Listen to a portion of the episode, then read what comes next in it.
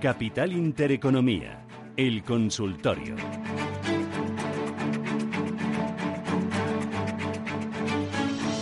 91 533 1851 91 533 1851 es el teléfono directo de Radio Intereconomía para que nos llamen ya a nuestro consultorio de bolsa con Juan Enrique Cariñanos, eh, director de la sucursal en España de Amiga Markets.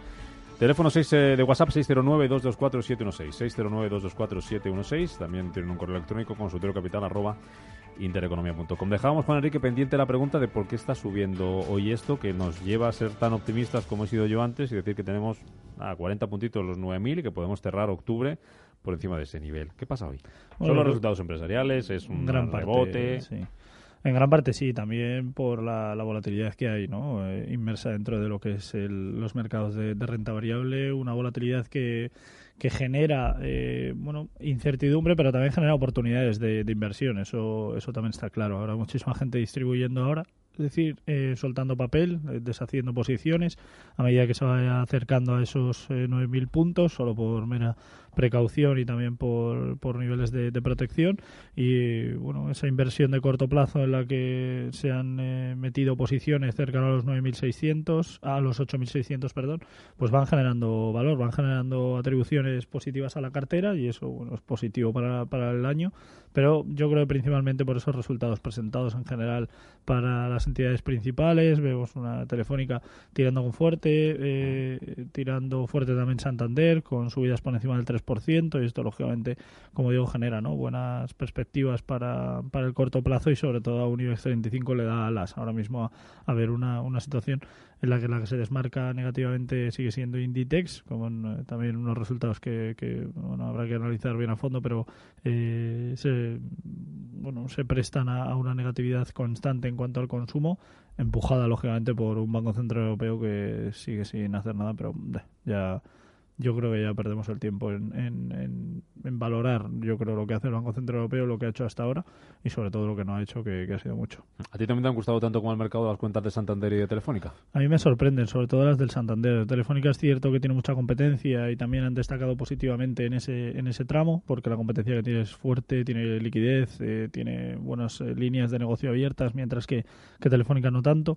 Lo que pasa es que en el caso de Telefónica, con la venta de, de Telsibris y de, de O2 en su momento ganó mucha liquidez y esto le dio mucho empaque para poder eh, realizar nuevas inversiones que por el momento no, no, han tenido lugar, simplemente han hecho recompra de deuda y eso también le ha venido bien a la hora de, presentar unos buenos resultados, generar confianza en la inversión en el nuevo accionista y veremos a ver para el año 2019 supongo que empezarán a atacar a nuevas inversiones. En el caso de Santander me sorprenden positivamente porque lo que decíamos, el Banco Central Europeo sigue sin tomar medidas eh, que ayuden y que impulsen, en este caso, a las entidades financieras europeas, en concreto a las españolas también, y lógicamente eh, es algo que, que, ha mermado mucho a Bankia, ha mermado mucho a, a BBVA también, para la cual los impulsos son, eh, son muy, muy pequeños, y en este caso el Santander se ha destacado en, este, en este tramo y sobre todo ha destacado positivamente los beneficios que ha tenido con respecto a los últimos presentados en el ejercicio anterior. Eh, lógicamente también hay que valorar y hay que tener en cuenta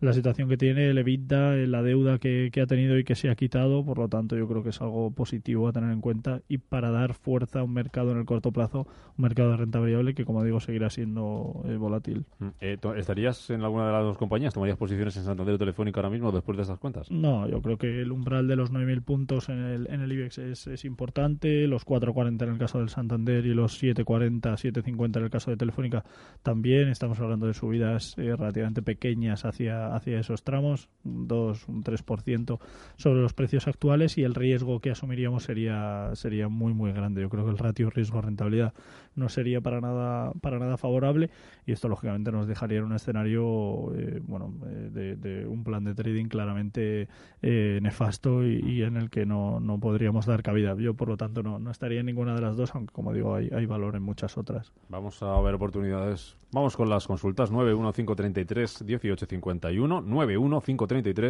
915331851, WhatsApp 609224716, correo electrónico consultorio capital arroba intereconomía.com. Dice, me he puesto bajista en el futuro del IBEX en 8.940. Dígame stop de pérdidas por arriba, por favor. 9.015, 9.020 yo creo que sería sería interesante. Hay que tener en cuenta que los 9.000 son, aparte de ser punto psicológico, eh, tramo importante en cuanto a posiciones. Veíamos un punto pivote importante, indicadores que reflejaban buenos impulsos o buenos retrocesos en ese caso. Sobre esos eh, niveles, como las bandas de Bollinger, vemos una resella con cierto desgaste. En general, yo creo que nos encontramos en una situación para, para el IBEX en la que podríamos tener un movimiento de pullback, que es una consolidación bajista para de nuevo volver a, tirar para, para, abajo, pero veremos si en el corto plazo se confirma o rompe esos 9.000, por lo tanto eh, el stop en los 9.020 yo creo que sería adecuado. Eduardo dice, si quería preguntar a analista si es un momento para, estar en, para entrar en Gestamp. Bueno, es una compañía interesante, sobre todo porque pertenece a un sector que no, ¿cómo decirlo?, no se ve perjudicado tanto como, como el resto de, entidades, eh, al menos no desde las últimas eh, noticias conocidas eh, semanas atrás. Hemos visto una volatilidad importantísima para ella, desde casi los 7 euros hasta alcanzar los 5 euros por, por acción. Ahora mismo, bueno, consolidando niveles, yo creo que nos encontramos en una situación en la que lo más cercano posible a esos 5, 5,20 entrar sería lo más recomendable, el ratio riesgo-rentabilidad sería muy, muy pequeño y el posible objetivo hasta los 6.20 sería sería importante a, tener en cuenta. Posible para de la zona de 5.80, 5.85. Yo creo que es una compañía que puede tener algo de valor, aunque es cierto que ha perdido mucha fuerza con las últimas noticias conocidas. Juan Carlos pregunta, ¿tiene subida Prosegur para eh, largo? ¿Está para comprar? Bueno, es una entidad que los últimos resultados que, que presentaron reflejaba eh, bueno, eh, niveles importantes de, de, fuerza, de, estabilidad, de, bueno, y sobre todo de consistencia de cara a lo que podría presentar en, en, últimos tramos. Es cierto que los precios no han evolucionado favorablemente eh, con respecto a esos resultados presentados y que la competencia le ha ido ganando terreno eh, poco a poco, pero, pero yo creo que es una compañía que si consigue superar la zona del 4,80 y los 5 euros y posteriormente la zona de 5.40 yo creo que la evolución podría o debería ser eh, favorable, por lo tanto veremos a ver qué, tramos tiene. Una entrada lo más cercana a 4.40 sería, sería lo mejor. Mm, no sé, escribe también un oyente, no nos deja nombre, dice, eh, tengo Farmamar a 1.70 y quisiera saber su análisis y si hay algún valor que recomiende para su compra actualmente. Bueno, en el caso de Farmamar, lo más interesante de ella, bueno, aparte, lógicamente, el, propio aspecto que, tiene la, propia entidad, que es cierto que para el medio y largo plazo no es eh, positivo, vemos una tendencia claramente bajista en ella y esto le deja en un escenario claramente negativo, pero eh, lo más interesante para ella es el sector al que pertenece. Es un sector que en el que hablamos de, un refugio, hablamos de una protección, en el momento que eh, la volatilidad haga ser un escenario negativo para la renta variable y eso ocurrirá sobre todo cuando, cuando tengamos eh, horizonte de tipos en subida, eh, cuando veamos unos tipos de interés eh, al alza. En Europa. Sí, porque en Europa como no tenemos personalidad vamos al, arrastre, ¿no? De lo que hace Estados Unidos lo, repetimos nosotros. Entonces, como no tenemos personalidad y no, no tenemos carácter, pues repetimos. Entonces, como Estados Unidos va a subir tipos, nosotros es la programación que está, ya no hay plan de recompra, eso se terminó, no hay medidas adicionales porque por supuesto tampoco tenemos creatividad a la hora de, tomar decisiones. Entonces lo único que tenemos ante nosotros es una, un horizonte de subida de tipos. Entonces, al subir tipos, lógicamente, el, consumo se retrae, eh, se contrae y en ese sentido lo que hace es perjudicar a, la renta variable y en ese momento es cuando los inversores de renta variable buscarán, por estadística y por probabilidad, buscarán eh, inversiones refugio como el oro, como materia prima o como sectores refugio, como en este caso puede ser el caso de las farmacéuticas, y en este sentido esta compañía podría estar bien posicionada. 915331851. Carlos, Madrid, ¿qué tal? Muy buenos días. Hola, buenos días. Cuéntenos. Quería preguntarle al analista si es buen momento para entrar en Acerinos y qué le parece también de entrar en técnicas reunidas. Que me diga algo. Acerinos y técnicas reunidas para entrar. Fenomenal. Gracias. Enhorabuena por el programa. Gracias a usted, Carlos.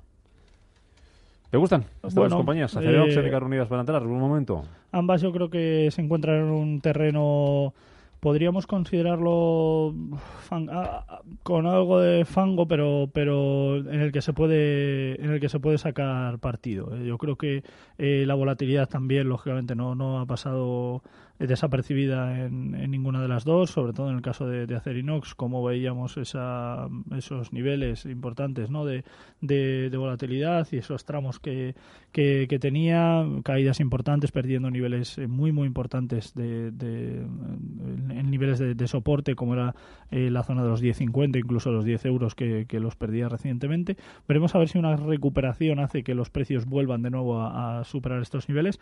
Mientras no lo haga, yo personalmente no, no entraría en ella. De hecho, no entraría hasta que no superara la zona de los 10.60 no creo que sea buen momento para ella. Desde el punto de vista fundamental es una compañía que puede tener cierto tirón, aunque es cierto que eh, si el consumo se retrae, lógicamente el sector al que pertenece también lo hará porque la gente tendrá menos dinero para tomar este tipo de, decisiones a la hora de bueno, construir, reformar, etcétera. Entonces, eh, lógicamente hay sectores colindantes, como también es en el caso de Técnicas Reunidas, que se verán un poco perjudicadas ante, ante esta situación.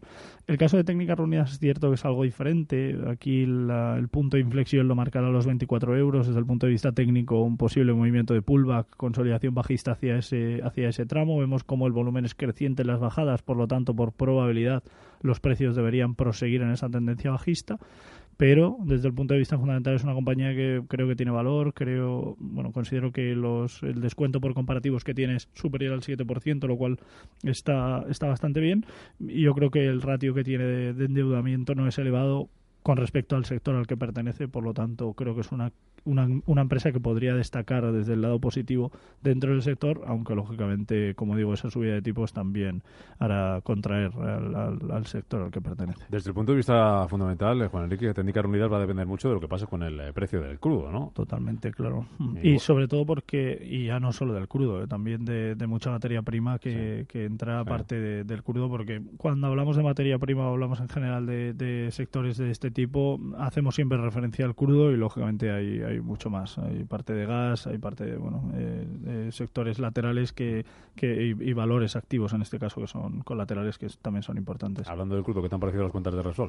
Yo creo que buenas. Eh, gana un 30, un poco más de un 30% con respecto al, al, ejercicio anterior, eh, lo cual está bien, le deja buen, buen fuelle y sobre todo buenos tramos para poder trabajar, para bueno, poder dibujar buenos niveles, ya no de entrada, pero sí de, de estacionamiento. No creo que sea una compañía en la que podríamos considerar la posibilidad de, entrar nuevo ahora mismo. Eh, yo creo que es una entidad que puede reflejar números, lo que pasa que bueno está muy muy por debajo de las previsiones del, del, mercado, muy por debajo de lo que de lo que se esperaba en cuanto a, a, los tramos que ha ido dibujando a lo largo de los últimos meses y esto lo ha ido descontando el mercado con todas esas caídas desde los 17,40, 17,30 hasta incluso por debajo de los 15 euros, pero por el momento recuperando buena estabilidad y sobre todo que genere un, más de un 30% de beneficios con respecto al ejercicio anterior es algo sumamente positivo. Pablo de Madrid nos pide análisis de Solaria, soporte principal medio largo plazo. Bueno, el caso de Solaria ha sido una empresa muy protagonista a lo largo de todo el, ejercicio 2018. Parece que estamos en diciembre y que ya estamos, o sea, por lo que digo, parece que ya estamos terminando el año, pero obviamente le queda mucho por, por decir, mucho por recorrer, mucha volatilidad en, en ella un sector interesante que podría destacar y sobre todo que podría tener un, tramo secundario de, posible impulso, lo que pasa que, que esa volatilidad le ha hecho cierto daño. Eh, los, tramos de subida desde la zona del 1.50 hasta los 7 generaron una sobrecompra acumulada muy muy importante y esto lógicamente le ha dejado en un tramo difícil de, gestionar para la propia entidad. Esa volatilidad eh, ha generado que, que marque niveles incluso por debajo de los 3 euros una entrada lo más cercana a esos tres, incluso la zona de 3.40 creo que sería favorable, sería lo más recomendable, pero mucho cuidado con, con, ver un posible, una posible vuelta de nuevo a la baja. El cambio de tendencia es claro.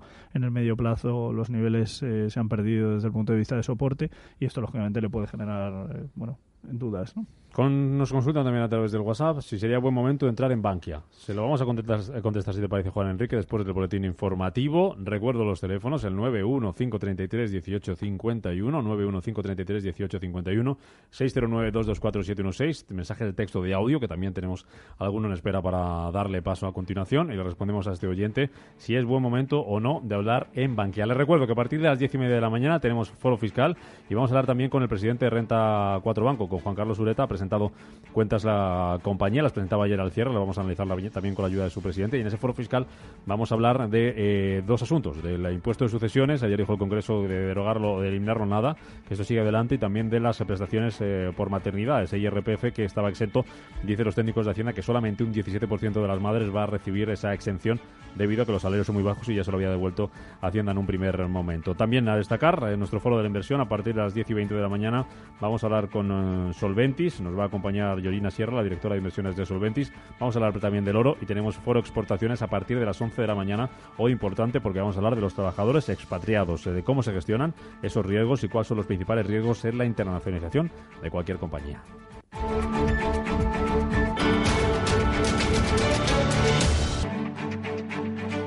Capital Intereconomía, el consultorio.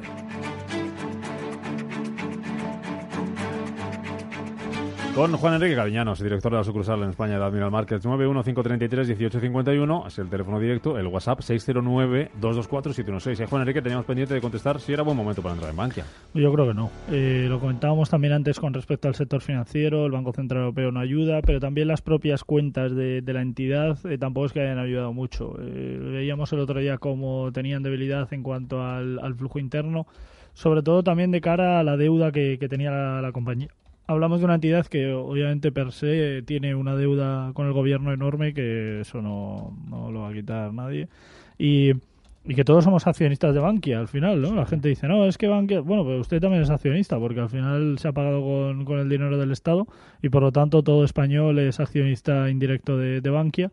Una compañía que bajo mi punto de vista la mejor solución para ella sería una OPA, la verdad. O una OPA directa o una OPA por partes. ¿Por parte de quién? Por parte de una entidad que sea europea o española no. Yo creo que es que si es que no hay dinero o sea si, si vemos o sea, ganas puede haber interés intención pero dinero Bank Inter por ejemplo intentó en su momento eh, Sabadell también la Caixa lo intentaron no es que intentaran pero sí que han sido partidarios de adquirir eh, parcialmente la, la, compañía, no de forma total, pero sí parcialmente, lo cual yo creo que, bueno, a una mala eh, también podría ser interesante. O sea que es que aquí no hay, me refiero, no tenemos no, no hay dinero como para poder. Tampoco es que cueste mucho, ¿eh? me refiero. Tampoco es que la valoración de Bankia sea muy elevada y que haya que aportar mucha liquidez, pero, pero bueno, eh, empresas importantes o grandes que estén ahora, como Santander, después de lo de Banesto, mucha debilidad. En el caso de BBVA, que eh, dentro de la parte de trading quiere entrar de nuevo otra vez en el mercado. Entonces, hay mucha inversión indirecta y esto le va, le va a costar mucho, al menos en el, en el corto plazo, yo creo. Bueno, eh, no sé si tenemos preparado eh, ese audio de WhatsApp, vamos enseguida con él en cuanto lo tengamos. Más consultas, eh, nuestros oyentes, eh, hablábamos de Bankia, hablábamos también de Solaria. Tengo por aquí, déjame que la busque, el donde tenemos el chat del programa para dar paso a alguna otra consulta. Nos pregunta, ¿dónde tiene soporte Audax? Juan de Madrid. Bueno, es una compañía interesante, sobre todo de cara a, la valoración que puede tener en el, en el, corto plazo. Eh, yo creo que hablamos de una entidad que sigue teniendo eh, buenos niveles. Eh, yo creo que la zona de 1,20, incluso el 1,40 podría ser bueno en el, en el corto plazo. Lo que pasa es que tiene debilidad, al menos en, un horizonte de cierta agresividad tiene mucha debilidad por líneas fundamentales y por métodos comparativos. Es cierto que tiene descuentos interesantes, hablaríamos en torno al 9-10%, eso es bueno. El EBITDA que tiene, el PER eh, le deja una volatilidad inferior a la referencia del mercado y eso es algo que le puede marcar un buen camino de cara al, corto plazo. Yo creo que puede generar valor. Eh, es cierto que ha ido perdiendo confianza a lo largo de, las últimas semanas, incluso los últimos meses, ha ido perdiendo mucha, mucha fuerza y mucha confianza a lo largo de todo el ejercicio, pero yo creo que para el año 2019, eh, bueno, por parte de la propia entidad se ha hecho referencia a que quieren un poco cambiar la imagen de la misma y esto yo creo que puede ser algo interesante aunque como digo, veremos a ver la debilidad que tiene con respecto a superar la zona de un 80 y poder tener de nuevo eh, ratios positivos y, niveles de, de, fuerza. Bueno, 91533 1851 609 224 716 nos preguntan oyentes, estoy en RW con pérdidas y en ferrovial con ganancias, ¿qué hago? Bueno, con RW yo personalmente mantendría, es una entidad que es cierto que no ha tenido los números que se esperaba a lo largo del ejercicio 2018, pero eh, por líneas fundamentales las líneas de negocio que tiene abiertas yo creo que le dejan un escenario eh, propicio para poder cambiar un poco la cara que, ha tenido hasta ahora. Lógicamente yo creo que peor de lo que lo han hecho tampoco es muy fácil, pero, pero, pero bueno, hay que, ver la, debilidad que tiene sobre todo con respecto al sector al que, al que pertenece. Pese a ello yo creo que la volatilidad le puede, le puede venir bien. En el caso de Ferrovial, lo comentábamos también antes con respecto al sector al que, al que pertenece. Es cierto que ese horizonte de subida de tipos eh, le, perjudicará un poco, al menos en un horizonte de, medio plazo, y eso le generará muchas dudas y mucha incertidumbre al inversor y también al accionista, lo cual le podrá debilitar pero para el corto plazo personalmente no desharía. Mantendría posiciones a la espera de ver movimientos significativos. Yo creo que también por líneas fundamentales es una compañía que, que tiene buenos números, tiene buenas cifras. El EBITDA presentado en los últimos resultados fue bueno con respecto a los anteriores y esto le, le genera valor. Lo que pasa es que más allá de un corto plazo personalmente no iría por la inestabilidad que genera el mercado más mm. que por otra cosa. ¿Y el problemilla de Reino Unido? Bueno, la, cuestión con Reino Unido yo creo que va mucho más allá. Es algo que el Brexit yo personalmente no las tengo todas conmigo. Em, ya vamos viendo cómo se van o se han ido echando atrás en, las últimas eh, conferencias. Lo que pasa que porque no saben cómo hacerlo. Sobre todo porque se dan cuenta de lo que van a perder eh, o, se han ido dando cuenta porque ha habido muchas notificaciones. Digo que no saben cómo dar marcha atrás del todo. O sea, yo creo que marcha atrás del todo es imposible. Del todo, del todo es, es imposible. Me refiero, hay muchas empresas que ya toda la inestabilidad y todas las dudas que se ha generado al respecto. Lo mismo ha pasado con la situación que tenemos en España con, con Cataluña, no lo mismo exactamente, pero, pero relativamente parecido.